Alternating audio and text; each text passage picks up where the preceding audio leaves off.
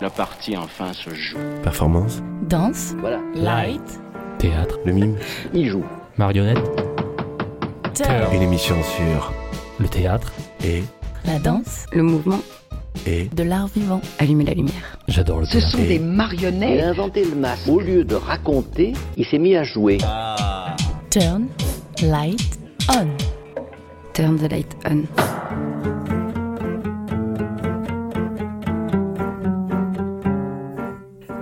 Bonjour à toutes et à tous. En septembre 2019, Radio Grenouille avait rencontré Michel Kéléménis, chorégraphe, danseur, directeur de CLAP, Maison pour la danse dans le quartier de Saint-Mauron.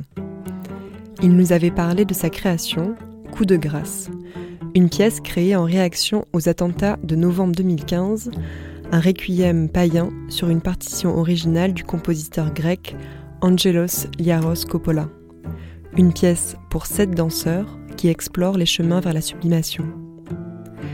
Coup de grâce est de retour à Marseille. Le spectacle est programmé au Grand Théâtre de Provence le 20 novembre prochain. À cette occasion, nous vous proposons de vous replonger dans notre échange. Bonne écoute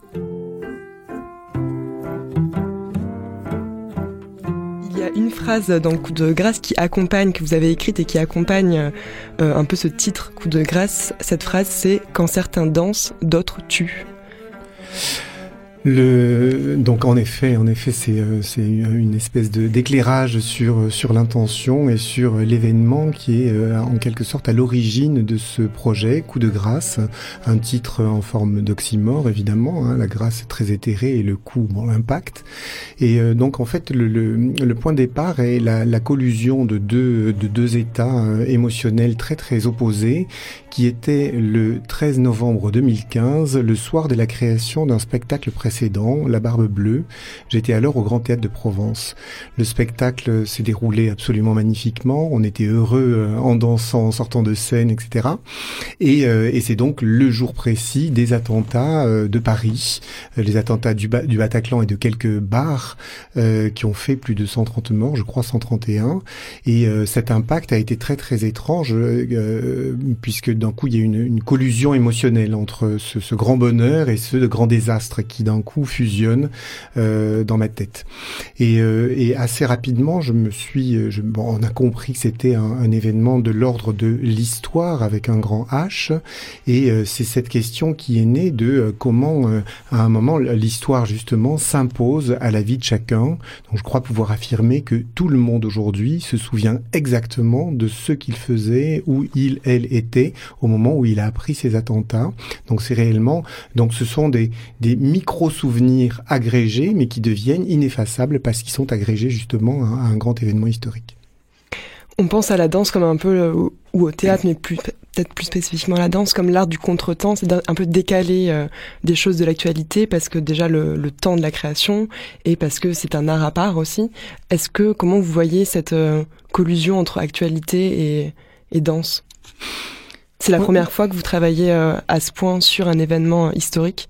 Il y a eu déjà des, des sujets, disons, de, de, société euh, dont je me suis emparé euh, dans le début des années 90. C'était relatif au SIDA, qui était encore un impact très très fort sur la, la société, le- sur le monde.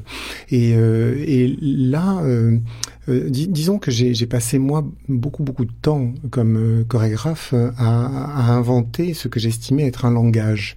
Et puis est venu le temps où je me suis demandé qu'est-ce que je vais raconter avec ce langage maintenant que je sais le, le, le- le manipuler, le- l'organiser. Petit à petit, donc je suis allé vers certaines dimensions, sinon narratives, mais en tout cas plus claires sur le sens, avec des spectacles qui ont été les spectacles à l'adresse de la jeunesse, ou des ballets qui m'ont été commandés, comme Cendrillon. Là, il y a un récit. Songe d'une nuit d'été, il y a un récit. Euh, et puis le, ce spectacle-là, La Barbe Bleue, qui était vraiment m'emparer euh, euh, d'une histoire, disons, commune, que tout le monde a plus ou moins dans la tête, et tenter de faire acte de de, spectacle avec la danse et du sens. Comment créer du sens aujourd'hui sans apparaître mièvre, sans être dans la pantomime un peu premier degré, propre à ce qui est la danse narrative dans nos mémoires? Et donc le, à la suite de tout ça, oui, ben voilà, il y a, y a, un impact, quelque chose qui me marque et me marque à tel point que chaque à chaque reprise du spectacle dont je parlais, La Barbe Bleue, je me suis rendu compte que c'est cette émotion trouble qui revenait. Et bon, ben j'ai la chance de pouvoir créer des choses. C'est donc là dedans que je mets mes grands soucis. Et là, j'en avais un. Donc c'est devenu coup de grâce. Vous parlez de la narration, du récit. Est-ce qu'il y, y, a un récit dans cette pièce? Euh, Pas vraiment, mais il y a des scènes qui, mises bout à bout, sont absolument éloquentes et claires sur le sujet.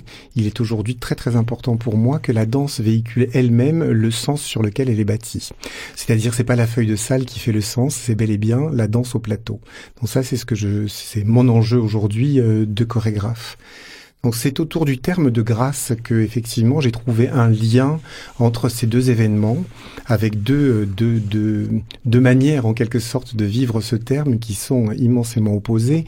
Pour moi, la grâce, j'ai la chance, c'est pas la grâce éthérée d'une danseuse du 19e siècle en tutu qui s'élève, c'est pas ça, euh, c'est pas du tout ça. En revanche, la grâce, je la vois parce que mon métier est d'accompagner des danseurs, des danseuses à l'invention de leur rôle, à s'inventer à travers eux-mêmes à travers un rôle que l'on crée ensemble.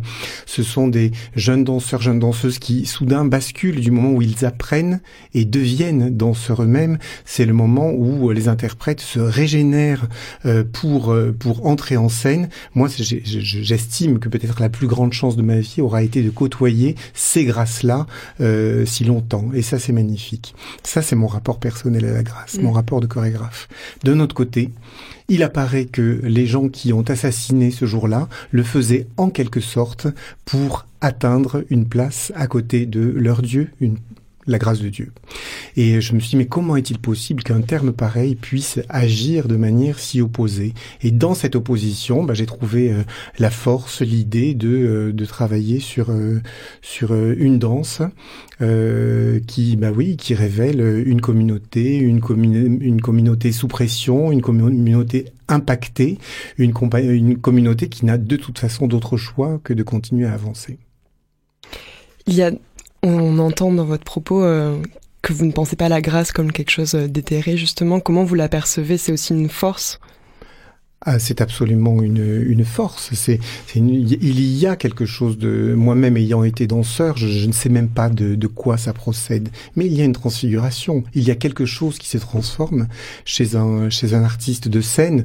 J'élargis parce que ça concerne les danseurs, mais ça concerne les comédiens, mais ça concerne les musiciens. Il y a une transfiguration, une une, une transformation de soi qui fait que soudain on s'empare et on est en mesure comme comme, comme danseur de, de, en quelque sorte, de maîtriser l'écoulement du temps de transformer la perception de l'écoulement du temps euh, chez les spectateurs. Et euh, dans cette transfiguration, dans ce pouvoir finalement que l'on se donne et que l'on tient un petit peu au bout des, au bout des corps, au bout des doigts, il y a pour moi la grâce. Vous écrivez dans une note d'intention à propos de coup de grâce, derrière la beauté peut se tapir l'horreur, derrière l'horreur l'hypothèse d'un paradis. C'est exactement le trait dont, je parlais, d'opposition, puisque euh, le fait que ce soit advenu le jour de la création de la barbe bleue, pour moi, a été aussi euh, un élément qui m'a permis de délucider mon problème. Ma barbe bleue, ma barbe bleue est une femme magnifique, derrière laquelle se trouvent ses six époux assassinés, des fantômes qui vont l'apporter comme un cœur antique vers son prochain époux. Derrière cette beauté se tapit l'horreur. C'est-à-dire que moi, j'étais déjà dans cette espèce d'ambivalence d'une beauté derrière laquelle quelque chose peut être caché.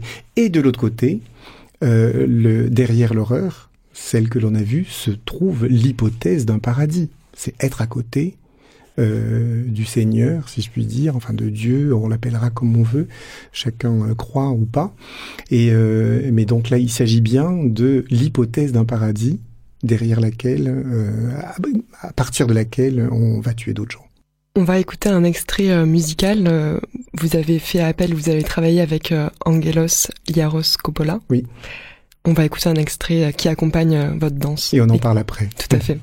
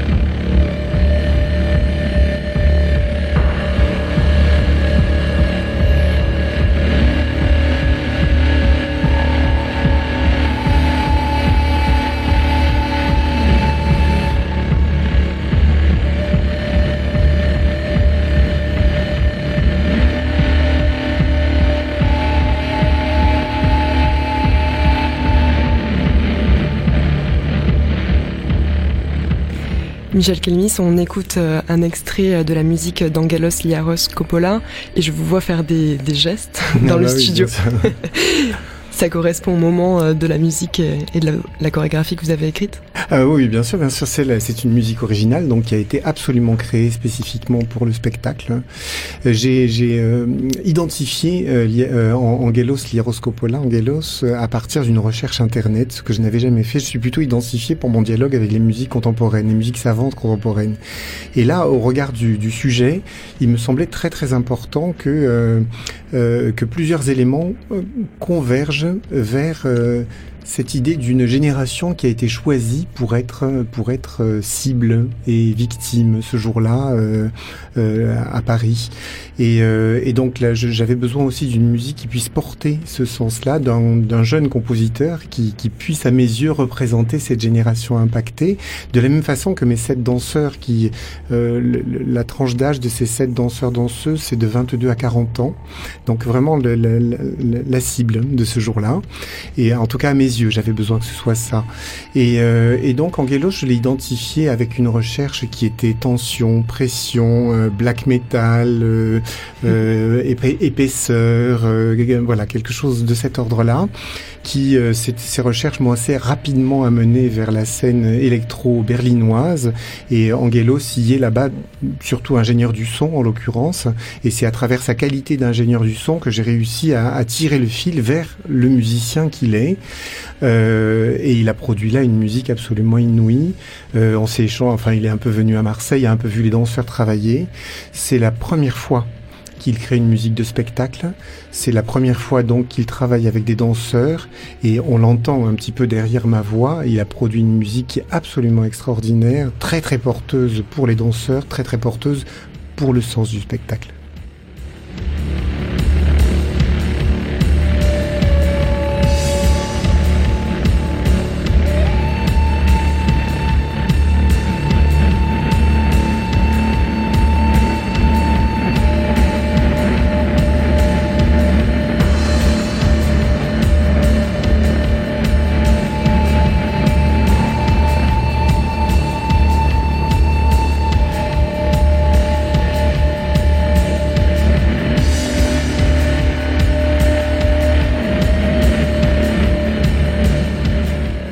Entend euh, bien cette, cette musique. Euh, elle a une, une, épaisseur, une noirceur aussi, euh, une violence presque très forte.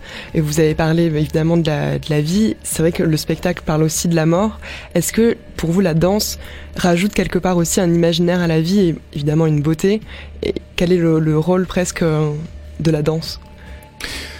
Le rôle de la danse va être de, de permettre peut-être d'universaliser sans forcément resserrer sur, un, sur une image unique, sur euh, euh, tout le monde doit comprendre ces impacts de la même façon. Non, on les, on les a tous vécus à un moment différent euh, et de différentes façons au regard de soit de, de de la tranche d'âge à laquelle on appartient, de la distance qu'on veut intimement entretenir à cet événement, la manière dont on est poreux ou pas à un événement de cette nature.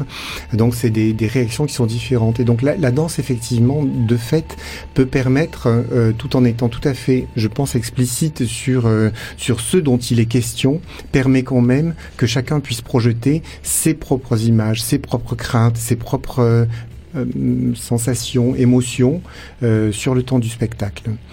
Euh, il y a des danses qui sont très très très très dynamiques, euh, certaines peut-être étonnantes au sens, comme je disais, une, une communauté mise sous pression. Ça se traduit en scène par une scène assez longue où ils sont sur un tout petit plateau et où ils sont contraints d'y rester. Et une danse s'écrit à cet endroit-là qui crée elle-même une forme de pression, tant pour nous spectateurs parce qu'on se demande comment ils font, que pour eux parce que c'est réellement un tricotage très très étroit. Euh, et de notre côté, il y a beaucoup beaucoup d'images aussi qui sont euh, euh, qui permettent euh, euh, qui amène un peu des ambiguïtés possibles. Alors est-ce qu'on a un corps qui est la représentation euh, d'un corps euh, Est-ce que c'est une piéta? Est-ce que c'est un corps euh, pictural? Est-ce que c'est une statue? Est-ce que c'est voilà Et de notre côté, des transports qui sont un peu des corps lâchés, dont on pourrait s'imaginer qu'ils sont soit juste abandonnés parce que c'est délicieux de se faire porter, mais inversement peut-être sont-ils portés parce qu'il faut les évacuer. Et donc beaucoup beaucoup d'images comme ça à l'intérieur du spectacle porte ces différents niveaux possibles de lecture et de manière que chacun puisse, au moment où il est prêt, appuyer peut-être les plus durs. Comment vous avez pensé euh, cette pièce en termes de gestes et de mouvements de corps? Est-ce qu'il y a eu euh, une volonté de, de créer un mouvement ou, euh, pour cette pièce-là? Comment vous l'avez écrit cette pièce? Vous avez utilisé le mot d'écrire une pièce? Comment ça s'écrit? Pour les novices Non, pour les novices. le, le... Pas, mais... Bah, disons, c'est des idées. Bon, évidemment, enfin, comment... Là, là, lorsque je parle, j'ai quand même 35 ans de chorégraphie derrière moi. Donc raconter comment une pièce s'écrit, c'est presque devenu difficile parce pour, que pour celle-là peut-être. Euh, pour celle-ci, j'ai eu besoin, moi, d'un dialogue euh, régénéré, différent, un petit peu avec les danseurs par rapport à ce que j'ai pu faire euh, auparavant.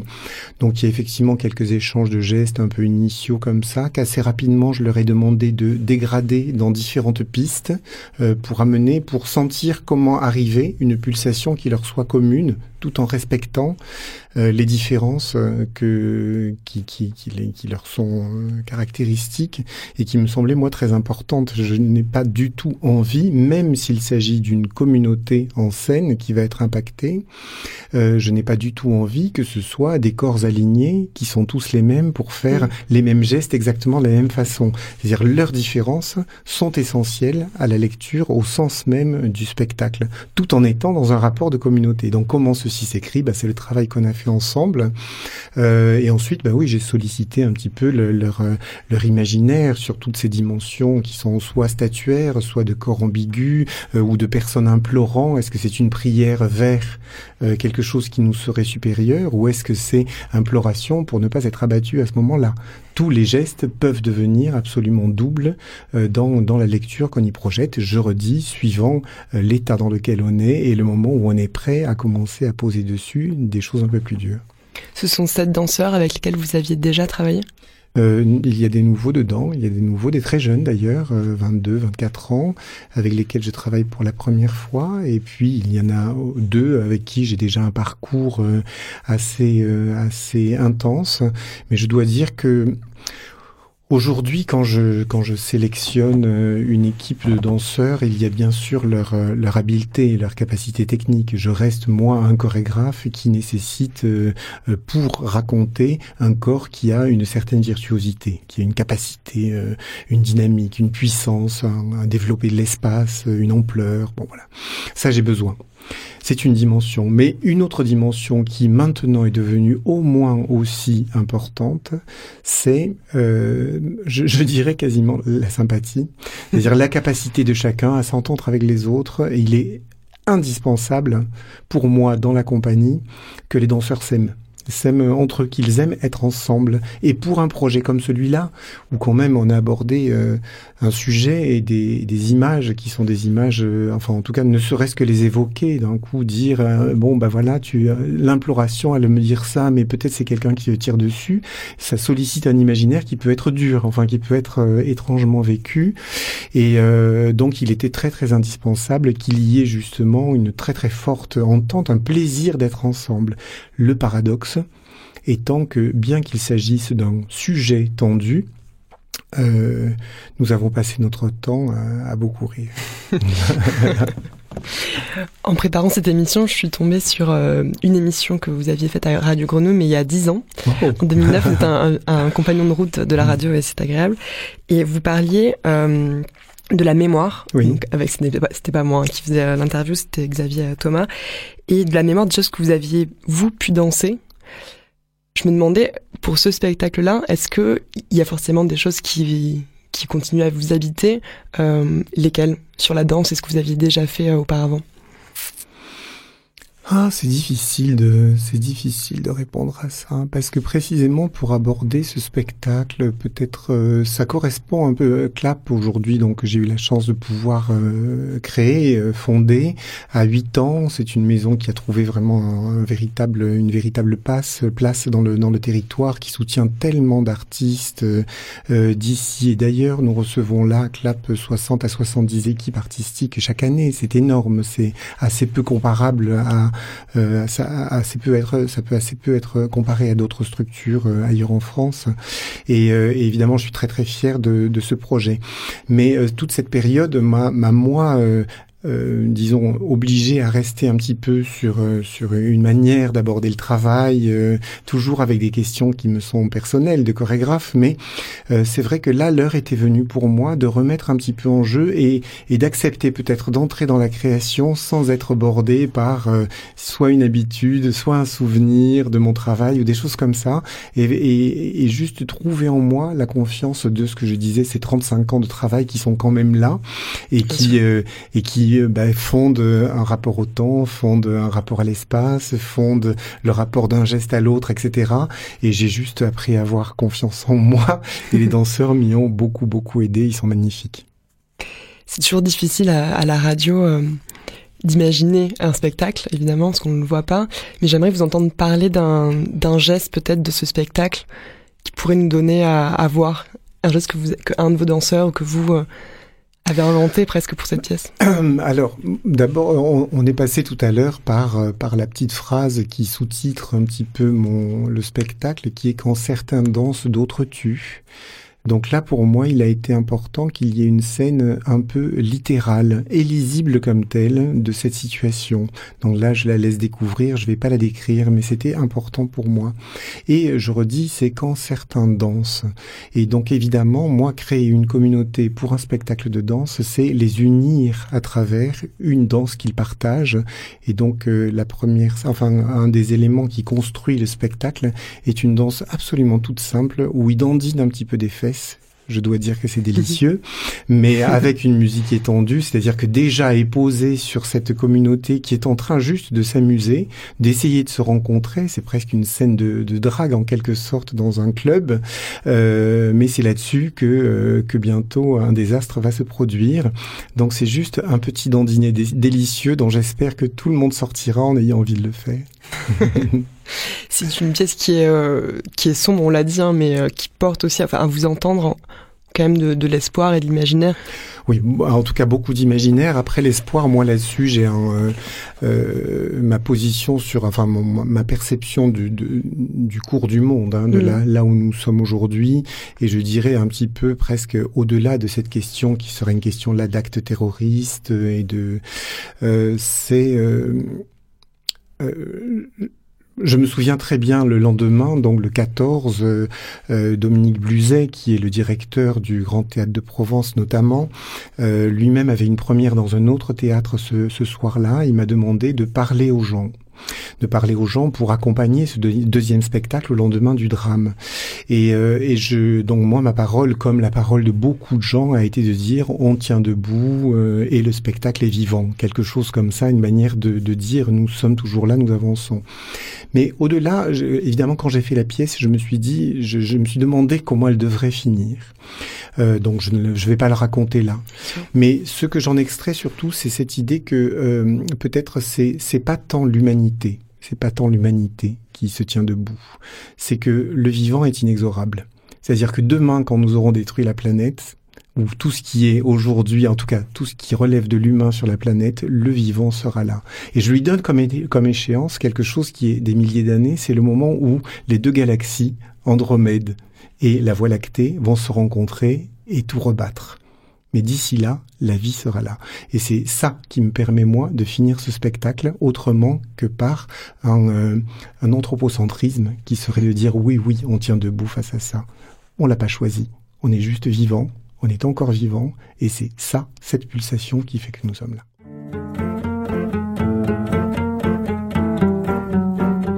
Vous venez d'écouter un entretien avec le danseur et chorégraphe Michel Kéléménis, enregistré en septembre 2019 et rediffusé aujourd'hui à l'occasion de la programmation du spectacle Coup de grâce au Grand Théâtre de Provence le 20 novembre prochain. Plus d'informations sur le site lestheâtres.net. À bientôt.